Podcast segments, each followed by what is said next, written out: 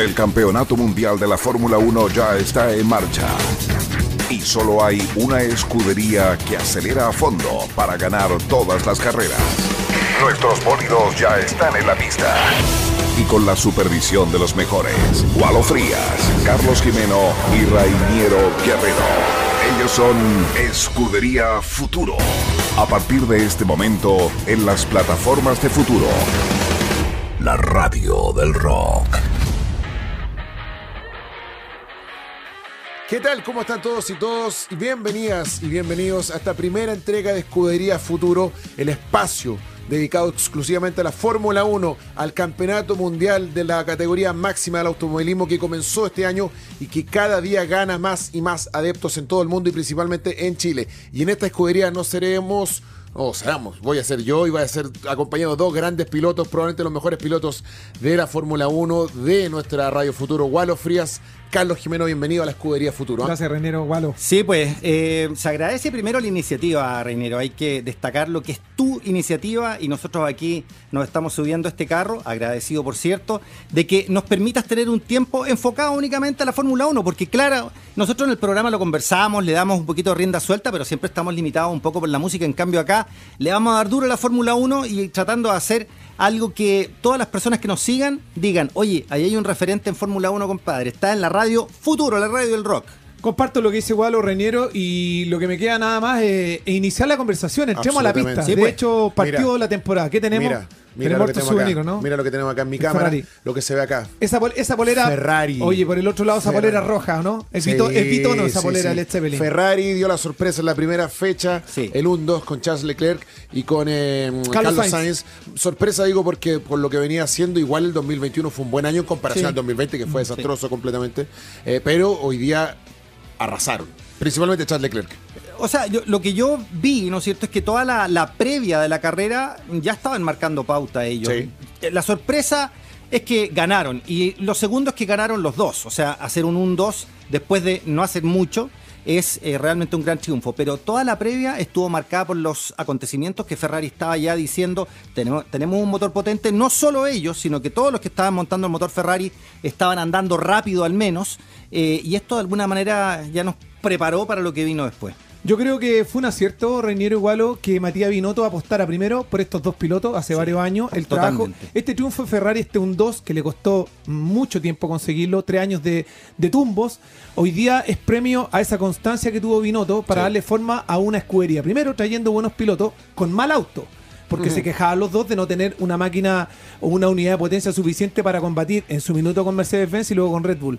Pero teniendo los pilotos, aún les pidió la paciencia para poder seguir trabajando porque les dijo en algún momento, ya con los pilotos, ya con un equipo más o menos cohesionado, van a empezar a llegar los resultados. Y lo que pasó esta carrera independiente de las fallas que permitieron ahí eh, cierto dominio en el 1-2, eh, demuestran que el auto es competitivo y que los pilotos son de punta. Lo de Leclerc, eh, además, en esa pugna, no sé qué, cómo lo vieron ustedes, esa pugna con Verstappen demostró que, que un piloto para ir a pelear el campeonato. Le faltaba tener un buen auto para demostrarlo y para hacer para estar mano a mano. Ahora, yo creo que inmediatamente en esta primera fecha se instala una problemática que va a ser problemática de todo el año. Mm. ¿Quién va a ser el piloto número uno? Si va a ser Leclerc, porque ganó la primera carrera, porque, porque es más europeo que Carlos Sainz, digo, y Carlos Sainz es un piloto que quiere ganar su primera carrera. Porque parla mejor el italiano, Leclerc. Ha ganado cuatro grandes premios y Sainz no ha ganado ninguno. Con ninguno de los equipos y ya ha participado en tres. Ha participado en tres equipos, pero ninguno de los equipos le ha dado un auto ganador. Eso hay que tenerlo claro. La verdad es que eh, con, McLaren. Esto, se define. Eh, digo, en el escritorio. Estamos hablando de Carlos Sainz. Sí, pero ¿se define el escritorio o se define quién gana las, carreras finalmente? Yo creo que. Es una decisión de equipo. Yo creo que la fortaleza de Sainz se va a demostrar en la pista. El año pasado marcó muchos mejores puntos, eh, siempre estuvo por delante de Leclerc.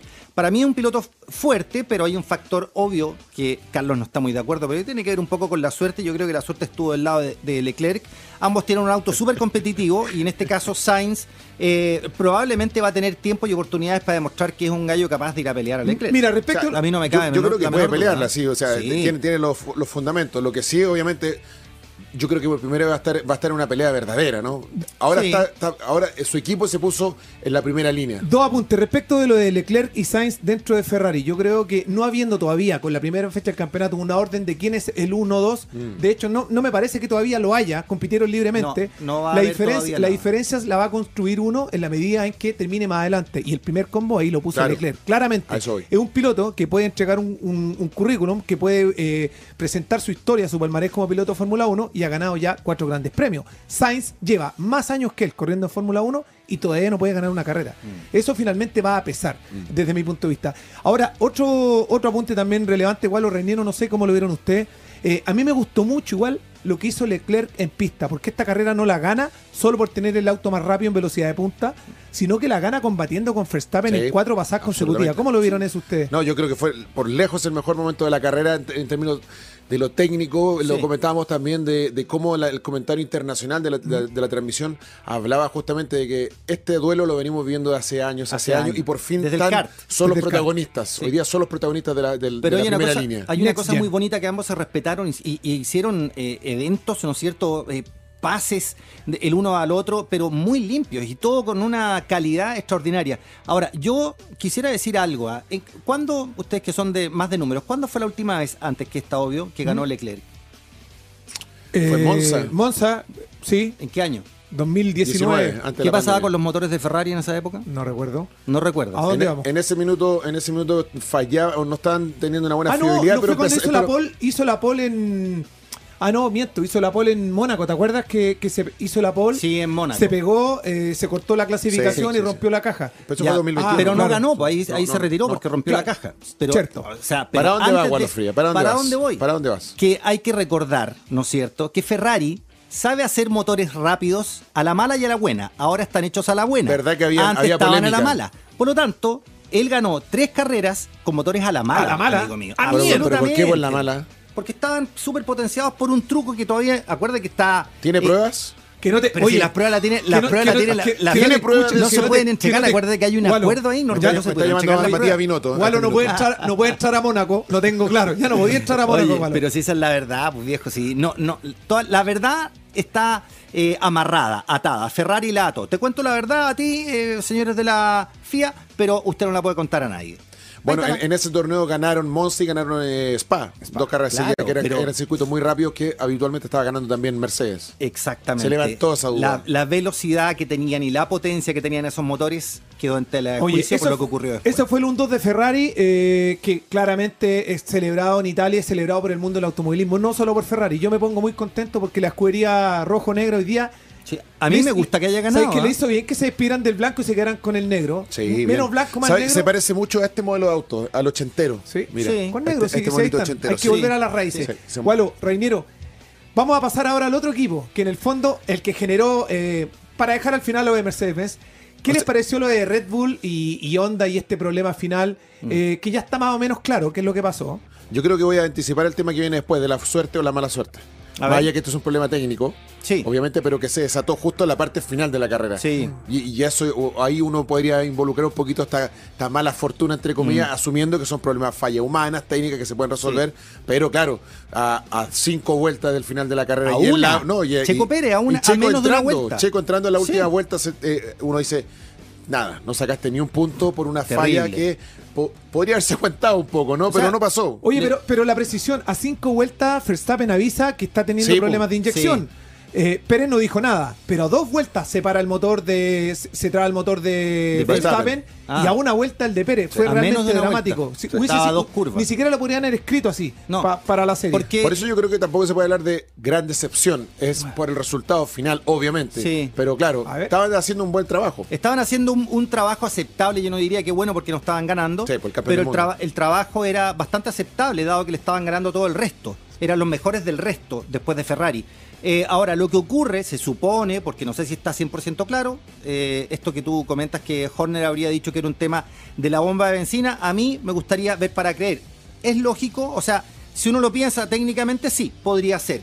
Pero eso quiere decir que hubo un error de diseño y que eventualmente cuando el estanque estaba pero casi al llegar al mínimo, eh, se produjo este problema. No, puede ser, chupar. puede ser. Bueno, mira, puede ser. No es, no es casi que hayan descubierto esto. Ya lo mm. descubrieron. Horner lo dijo anoche. En, el primer informe técnico que recibió del, equipo de mecánicos de Red Bull Honda, había le dijeron, los motores el combustible para terminar la carrera está. Y está para terminar a fondo. Eso fue lo que él dijo. Además que eh, si no era en estado hubiera sido sancionado, se ah, recuerda. El, problema es que no logró llegar al motor. ¿Qué pasa ahí? Tenemos que resolverlo. El único problema, dijo, porque esto es, de fácil resolución, es que son solo tres días para resolverlo. Y ya uno se fue completo. Hoy día, en solo el desarme y el destape ya se mm. les fue.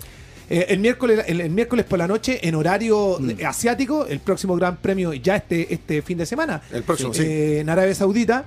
El auto tiene que estar listo el miércoles en la noche. Oye, yo, yo no he leído, no he visto, no sé si ustedes algo de lo que pasó con el motor de, de Gasly, que ahí hubo fuego. O sea, no es que se haya detenido el motor. Yo lo voy a meter como tema pues, eh, a propósito de los motores Honda. Si algo pasó con los motores Honda en general, porque Gasly y los dos Red Bull, que son tan potenciados por Honda. Es que uno se quemó y el otro no. Entonces hay algo totalmente distinto y de hecho puede no ser el motor, puede ser un problema de, una falla hidráulica, con el calor mm. se prendió fuego y eso no tiene nada que ver con el motor. recordemos que la pista tuvo 5 grados más de lo que se había previsto. Mm. Pensaban que iba a ser mucho menos abrasiva, siendo las más abrasivas mm. de una temporada veraniega, por eso se está corriendo de noche en esta parte del mundo. Hace un calor enorme en el día, por eso se compite de noche. yo creo que algo tiene que ver la temperatura, fíjate. Dijeron que la temperatura que esperaban para la mm. hora de la carrera fue 5 grados más alta y esto, eso también puede influenciar.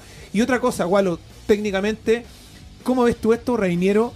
Eh, pensemos también que el equipo de mecánicos y de ingenieros que hoy día está sosteniendo a Red Bull y a Alfa Tauri no es oficial de Honda. Honda mm. dejó la tecnología, dejó los motores y dejó una cantidad de técnicos, pero precisa, no el mismo staff japonés que antes asistía al equipo porque el contrato ya terminó.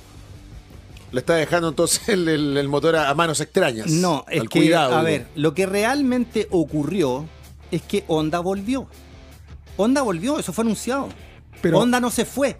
Honda se iba a ir y no se fue. Pero eso es, claro. volvió de una forma distinta. Claro. ¿Y saben qué? Mira, yo esto lo he hablado con algunos eh, chats que tengo con un montón de amigos y todavía nadie me dice lo que yo vi en el auto y que tiene que ver con lo que hizo Honda, el cambio que se produjo y lo importante del cambio. En el auto, ahora atrás, dice HRC. HRC es la empresa Racing de Honda que siempre ha estado detrás de las motos. Ya. Tengo la impresión de que hoy día Honda focalizó todo lo que es deportivo y tecnología dentro de HRC y en el auto ya no dice Honda, pero dice HRC. Y yo cuando veo esto dije, ah, esto significa mucho más de que solamente están eh, como una marca. Hoy día están como una, una, organización que en motos es la más exitosa de la historia en términos de triunfo y, desarrollo tecnológico. La mayoría de los desarrollos tecnológicos de todo el MotoGP viene de HRC directamente. Y, bueno, no me extrañaría, ¿no es cierto?, que eh, esto va a marcar un antes y un después de lo que va a ocurrir con Honda en, el Red Bull. Yo creo que, yo creo que va a ser súper importante que, después de que se encuentre el problema, eh, se diga quién estableció que lo, que lo pudo detectar y que haya un informe. Me da la impresión, Gualo, me da la impresión que para esta carrera, y yo no sé si para la que viene, todavía no hay técnicos japoneses en el equipo. No había. Cuando se vio la nómina de personas que estaban trabajando en Red Bull y en Alfa Tauri, no estaban los mismos técnicos japoneses. Nadie que puede leer el manual entonces. Mm. puede ser, pero, pero, si imagínate que el que estaba de gerente de toda la parte Honda, motores, se supone que se, iba a ir a Red Bull, contratado por Red Bull. Pero no estaba ayer, no estaba en el, en el, en el box. Pero no, si no están en el box. Pero están en, la, en, la, Hicieron una empresa de motores. El, yo creo que hay que ver quiénes son y eso se puede saber porque hay, hay una cantidad de, prensa hoy día en mm. la Fórmula 1 que se va a quedar en la carrera. Reinero, eh, sigamos avanzando. De, la, la, suerte, me gustaría que toquemos el punto quiero, de la suerte. Quiero, quiero avanzar eso porque. ¿Quiere pelear conmigo, Carlos? No, queremos gusta, pelear. Estoy, estamos excitados para la pelea. Queremos pelear con, Jorge, eh, con, Carlos. con Carlos porque a mí me pasó eso ayer viendo la carrera. Nuevamente, cuando Checo se le para el auto en la primera curva y yo digo, no puede tener tanta suerte. Tanta mala ah, Hamilton. claro. O tanta, o tanta mala suerte campeón del mundo. Pero siempre digo, siempre, porque mm. todo el rato viendo la carrera, no le está yendo bien, no encuentra ritmo el auto, que tiene problemas, que los cambios neumáticos. Y de repente lo veis tercero en el podio. Y ahí le cayó nuevamente. Oye, ¿me dejan hacer un paréntesis antes de entrar el tema de la suerte? Se quejó Hamilton cuando entraron tratando de hacer el undercut y lo meten primero en el pues, neumático. Se quejó. muy temprano. Eh, tres veces se quejó, muy temprano, porque ahora es muy temprano. Y al final cuando les dice, oye, gracias, no estuvo, tan mal haber entrado antes. Algo saben los ingenieros que están ahí. Sí, sí, bueno, el, equipo de él sabe muchísimo. Ya, pero tuvo suerte o no. Desde mi punto de Yo vista, que, yo creo que sí. O sea, yo creo que siempre uno tiene que analizar las cosas desde distintos puntos de vista para entender la suerte, porque la suerte no es una cosa eh, así que sea muy fácil de entender. Hay mucha gente que dice, no, la suerte no existe. Yo creo que sí, pero obviamente, desde el punto de vista de Hamilton, por ejemplo, él no tenía ninguna posibilidad de, de salir tercero. Ya Ni una. estaba Checo, no, ya estaba Checo ahí en el podio. Y ocurre lo que ocurrió. Eso es suerte para Hamilton, obvio. ¿Por qué? Porque Hamilton no tenía ninguna posibilidad de cambiar ese resultado. Solo podía cambiarlo la buena o mala suerte del que iba adelante. Él ganó un campeonato de pura suerte, ¿o no? Reiniero, El campeonato en Brasil no fue suerte lo que le ti, ocurrió. ¿Hay suerte ahí o no? Ah, hay sí, suerte. Oye, absolutamente. Bueno, con un punto. Y la mala pero suerte de y la- la mala suerte de pero también perdió un campeonato por un punto. Eh, Pero- Hamilton. Pero lo pasaron en pista. Oye, Reiniero, ¿hay suerte o no hay suerte ahí en lo, de, en lo de Hamilton? Buena y mala en el caso de Honda. Sí, yo creo que sí. Sí, absolutamente. Sí, absolutamente, la sí. suerte. sí. Yo no ser. creo en la suerte. Está ¿Cómo bien, no? pero... No creo, por porque no? desde mi punto de vista, Hamilton, con todo esto que decíamos al principio, que se quejó, que sí, que no, que sí, que no, tuvo constancia, que es lo que, lo que nunca pierde, porque hay cosas que a veces pierde. Absolutamente. Pierde velocidad de punta, a veces pierde agresividad, qué sé yo. A veces pierde los cabales, incluso cuando discute mucho con el equipo. Pero lo que, lo que no pierde en pista es constancia. Siempre, muy regular, de ahí para arriba. Entonces, para estar ahí, tomar esa oportunidad que se encuentra, porque le pasa esto a Pérez y le pasa esto a Verstappen, antes tuvo que haber peleado para llegar a ese lugar. De hecho, tuvo una pequeña. Sí, pero, pero- bueno, déjate terminar. tuvo una pequeña, una pequeña, pequeña. suerte. Una pequeña pugna con Magnussen, que fue el piloto del día. Yo creo que no existe la suerte, sobre todo en el alto rendimiento, y me salgo de la Fórmula 1 y les pongo un ejemplo de una frase que siempre uso A ver. para definir esto. Le preguntan a Roger Federer en un entrenamiento, un periodista norteamericano. Oiga, le dice, usted que tiene suerte, tira todas las pelotas en la línea. Y Federer le dice, ¿sabe qué? Tengo mucha suerte. Mientras más entreno, más suerte tengo, le dijo. Para Sí, mí, claro. No hay Sí, suerte. pero- Ahora, pero- hay ¿quién fue, que estar fue ahí. No tiene fue ese colega? ¿Quién no fue ese colega? Y por otro lado, y por otro lado, oye, y vamos a Red Bull, mala suerte. No hay mala suerte. Si hubiese, como Es dice más, yo creo que la situación en, en cómo se determina, o sea, lo que, lo que significa, cómo pasa Es dramático, en el minuto es dramático. es dramático. Y obviamente lo vinculamos con eso. Y yo creo, yo creo que sí, yo estoy de acuerdo con que, claro, para salir tercero tuviste que haber peleado para estar ahí, cerca, Sí. para que Si no estás eso, ahí- cuando sigan cayendo tú estuviste ahí. Ya. Pero eso es suerte. Absolutamente suerte. Eso es suerte, o sea, po. si tú me dices... vamos, a hacer un panel de cuatro personas para no estar en desventaja. No, pero aquí. vamos a hacer No, un análisis. A lo mejor después vamos al revés. Si uno quiere hacer un análisis técnico de, lo- de lo- de cada uno de los hechos, obviamente que uno tiene eh, razones para decir que no fue suerte porque él peleó por estar en ese lugar, obvio, y Red Bull tuvo una falla mecánica y por eso que se fueron. Claro, están los dos hechos, pero al medio queda un espacio que la única explicación es suerte, pues amigo mío. No, no. Para el de atrás es suerte. Para mí falló el auto, ya está claro. Horner lo dijo Sí. anoche. Veremos cuál es el informe Sí, fallaron. técnico. Fallaron los autos. Ya. Aquí hay un problema de prolijidad en el Estoy de trabajo. acuerdo. Y luego hay una oportunidad para el otro que la toma o no la toma. Pero imagínate, la suerte de que fallara el auto estaba dictada desde el momento que se generó el problema técnico en el automóvil. Bueno, cosas de Pero, interpretación. pero- ah, Esoterismo pero- puro. pero a ti no te, no te pasa. A mí me pasó ayer. A mí me pasó es que cuando veces, pasó esto dije, no, tipo, otra, otra vez Hamilton lo hizo. ¿Cómo lo hace? Sí. Mucha suerte. Bueno, un poquitito. Cuando perdió, sí no estoy desmereciendo cuando siete perdió el campeonatos. campeonato, cuando perdió el campeonato dijimos, mala suerte por Latifi, ¿o ¿no? ¿El año pasado? Claro, Ah, eso no. pura. ¿Cómo el, cómo el safety car se va justo y justo le da la pasada a los autos que están entre el Claro. final y adelante, justo cuando quedaba poco, si sabía que tenía No, Verstappen yo dije que buena no. suerte por la carrera y por el espectáculo. Sí. Triunfó la Fórmula 1. Yo creo que la, la Fórmula 1 es un show dramático, en lo emotivo, en, en- en lo triste para algunos, pero, está lleno de condimentos. Y yo creo que y yo creo que de eso de eso ha aportado mucho todo lo que tiene que ver con el documental. Totalmente. Porque incluso bueno. genera polémica fuera, ¿no? Claro. Ahora Checo Pérez dijo que ya no quería aportar para la decisión de este año porque siente que la edición que se estrenó ahora dramatiza muchos problemas que en realidad no hay, que puede ser, Mm. que puede ser, pero bueno, tienen que entender también esta gente que son hiper afortunados trabajadores de- del deporte mundial, que esto es una serie de televisión hecha con guiones, Sí. hecha con una- un relato Y con un que- propósito. y que claro, y que, y que construye esto finalmente, Sí. y que haya cada vez más seguidores que le entretiene saber esta historia de. Camarín. No nos olvidemos que en las primeras dos temporadas de Drive to Survive, ni Mercedes-Benz, ni. Red Bull, No o, quisieron perdón, ni. Ferrari querían participar. Sí. No dejaron entrar las cámaras. A mí me parece que esto le aporta un Es que no- público no mayor que está fuera del, del- del automovilismo deportivo. Después se dieron cuenta a la del emoción, resultado por supuesto. Ahora, si Pérez. Oye, Pérez es una de las personas que creo yo debiera agradecer más la, transversalidad que le dio la, serie a su nombre. Porque Checo Pérez es un piloto que se encontró el primer año en un equipo grande, después de haber hecho una trayectoria de equipos menores, y se hizo mundialmente conocido porque sus resultados hoy día no solo los ven a quienes nos gusta el automovilismo, lo ve toda la gente. Él ganó un respeto increíble dentro de la Fórmula 1 y dentro del universo, ¿no es cierto?, del deporte que no hubiera tenido si no y él ganó un respeto porque lo vimos a conocer hace cinco años atrás acá en Radio Futuro. También, de Con su historia con Iván Zamorano. Así que también. Bueno, su ídolo, ¿no? Usted está cosa coña. Sí. Oye, se nos acabó el tiempo. No te puedo creer. Próximo, este domingo. 27. el, bueno, empieza este fin en Arabia Saudita, en Arabia segunda Saudita la segunda fecha. Tenemos clasificaciones, tenemos carrera. Rápido, no dijimos nada de Magnussen. Tremendo regreso. Tremendo, tremendo, resultado de él. Sí, estuvo muy bien, muy bien. Motor Ferrari. Muy bien motor Ferrari. Y las motorizaciones de Ferrari anduvieron, anduvieron bastante bien. Los de Honda muy mal. McLaren terrible. Dedito para tremendo. dedito para abajo, Por Dios. No, pobrecito, me da pena. no, por Dios, sí, oye. Dos tremendos pilotos. Exactamente. Espérate, y antes de cerrar. Permitámonos. Homenaje. años. Hoy día hubiese cumplido 62 años el gran Ayrton Senna. Imagínate. Hoy día, así que en el día de hoy, un día especial, comenzamos la primera edición de Estamos tocados por la suerte entonces, nos cuidan de arriba. ¿Cómo? Ahí está, ¿Hay suerte o no hay suerte entonces? estamos tocados, yo dije yo, por la divinidad. Ah, dijiste suerte. Ah, dije suerte. Puta, que tengo mala suerte. Ya, ya, nos vamos. Nos vamos. Oye, que próximo lunes, este capítulo queda disponible en, podcast futuro y estamos toda la semana al aire hablando de Fórmula 1 a través de las cápsulas y micros de Escudería Futuro. Nos vemos el próximo lunes. Chao, que estén Chao, chao. Chao. Chao.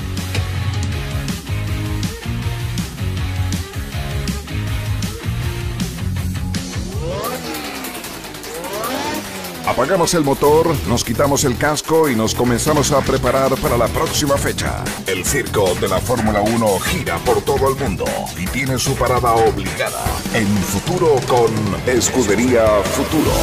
Nos vemos el próximo lunes a las 21 horas. Programa disponible en nuestros canales de YouTube y Facebook de Futuro. También escúchalo las veces que quieras en nuestro canal de Spotify en formato podcast.